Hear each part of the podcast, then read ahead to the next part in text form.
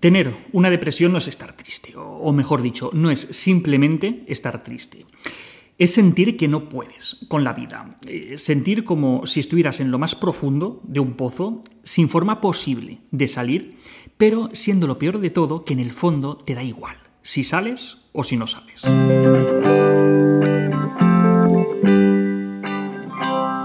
La tristeza forma parte de la vida.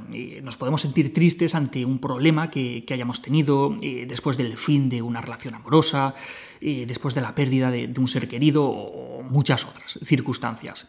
Pero la tristeza no es depresión. Y para que podamos hablar de, depresión, se tienen que cumplir una serie de criterios mm, especificados en, el Manual Diagnóstico y Estadístico de los Trastornos Mentales, que es lo que habitualmente se conoce como el DSM. De hecho, aquí atrás lo, podéis ver. Una persona con depresión está triste la mayor parte del día, la mayor parte de los días. Cuando una persona tiene depresión es bastante probable que haya perdido el interés o la capacidad de experimentar placer por todas o por casi todas las cosas. Actividades, lugares, personas, todo eso que antes le hacía sentir bien ahora pues, le deja indiferente. Sería algo así como cuando perdemos el olfato por, por, un resfriado. Sabemos que lo que tenemos delante debería oler, pero somos incapaces de percibir ese olor. Pues aquí sería algo muy parecido. En la depresión también es frecuente que aparezcan problemas de concentración y un embotamiento mental, así como un montón de fatiga o de pérdida de energía. La persona deprimida tiene muchos sentimientos de inutilidad o de culpa, que, son a todas luces excesivos o, o inapropiados, pero ahí los tiene. A nivel físico pueden aparecer tanto insomnio como hipersomnia, esto es, o grandes problemas para dormir o grandes problemas para salir de la cama. De hecho, eh, no es extraño que una persona con depresión pueda pasar gran parte del día en la cama o en el sofá, o de la cama al sofá. Además, también puede haber una pérdida importante de peso que no se explica porque la persona se, se haya puesto a dieta.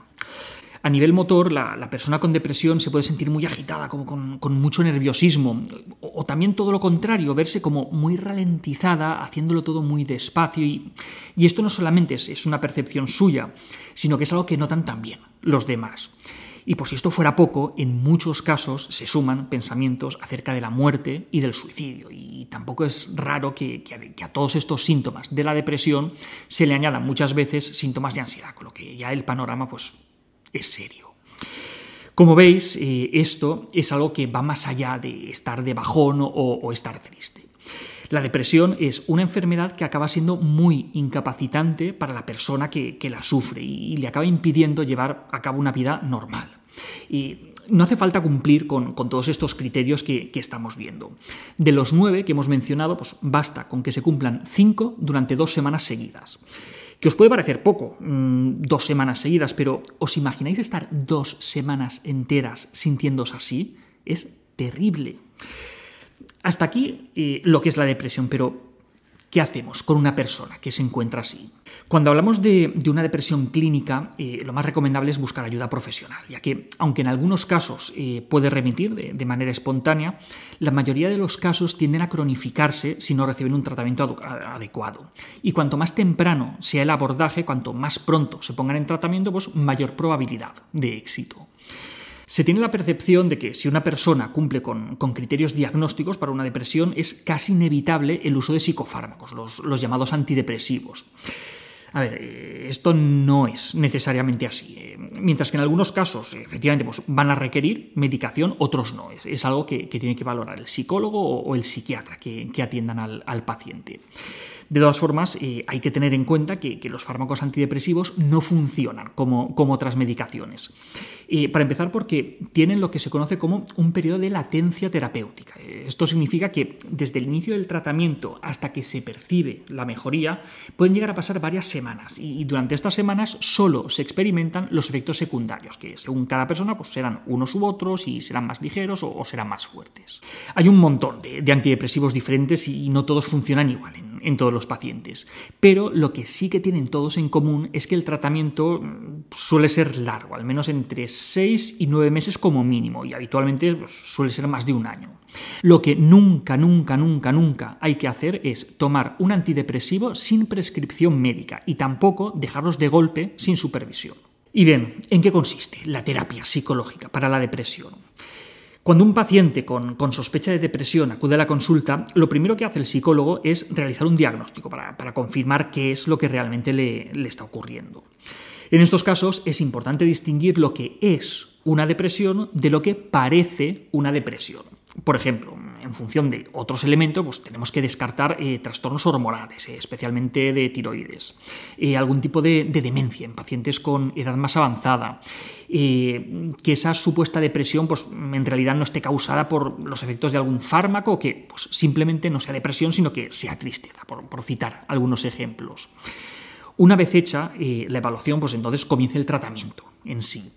Una de las aproximaciones terapéuticas eh, más habituales y la que tiene mayor respaldo empírico es la terapia cognitivo-conductual, por ejemplo, pues, la basada en, el modelo de, Beck. Se explica al paciente eh, qué es la depresión y, lo que le ocurre de un modo que sea fácilmente comprensible para él. A veces ayuda a emplear alguna metáfora, por ejemplo, eh, la del monstruo o la metáfora del, ente externo, para representar la depresión como algo que está fuera de la persona, que, le obliga a ver la realidad de, una forma determinada y que le impide realizar sus planes y, sus proyectos. Y, el paciente pues, se tiene que revelar ante, ante este monstruo o ante este ente externo. Este monstruo pues, es el que manipula los pensamientos, las percepciones de la persona y hace que estas percepciones y estos pensamientos pues, sean distorsionados, sobre todo en relación con tres áreas muy importantes. La percepción de uno mismo, la percepción del mundo y la percepción del futuro. Una persona con depresión se siente débil, se siente poco capaz, poco inteligente, siente que, vive en un mundo hostil, peligroso, triste, que, el futuro no será mucho peor. Y por todo esto, pues siente que la, la vida pues, apenas merece ser vivida. Por lo general, en la consulta se le explica al paciente el, modelo del ABC de Ellis, del que ya hablamos en otro vídeo, para que entienda cómo funcionan sus pensamientos y la influencia que estos pensamientos tienen sobre, sobre sus emociones. Se les enseñan las, principales eh, distorsiones cognitivas, esto es, los pensamientos que, le hacen daño y que son responsables de, de la depresión así como también pues, estrategias para ser capaces de racionalizarlos y cambiarlos por otros que, sean más adaptativos. Y todo esto pues, se hace mediante el debate cognitivo. Además, eh, se buscan estrategias de resolución de problemas y de incremento de actividades cotidianas para que el paciente poco a poco vaya recuperando el nivel de funcionamiento que tenía antes de todo este trastorno se ha visto que la depresión suele llevar a una disminución del nivel y de la cantidad de actividades reforzantes que hace la persona, pero también esa disminución suele llevar a un peor estado de ánimo, con lo que nos metemos en un círculo vicioso. Por esto, eh, la programación de actividades eh, reforzantes para evitar la, pasividad y, el aislamiento pues, suelen formar parte del, tratamiento de la depresión se ha visto que el ejercicio físico moderado también contribuye a la mejoría del paciente. Por eso muchas veces pues, se programan actividades físicas de intensidad moderada, siempre en función del nivel previo del, paciente. Por supuesto, eh, todo esto son generalidades y cada caso va a requerir un abordaje distinto. Pero todo el tratamiento de la depresión se podría resumir en un trabajo conjunto que englobe, por un lado, los pensamientos distorsionados típicos de la depresión, junto con una planificación de actividades progresivas que vayan dirigidas a recuperar el funcionamiento previo, así como también pues, el entrenamiento en las habilidades necesarias para evitar futuros episodios. Y hasta aquí otra píldora de psicología. Si os ha gustado y queréis ayudarnos, podéis compartir el vídeo en vuestras redes. Ya sabéis, tenéis muchos más vídeos y artículos en el canal de YouTube y en albertosoler.es. Y en todas las librerías, nuestro libro Hijos y Padres Felices. La semana que viene más. Un saludo.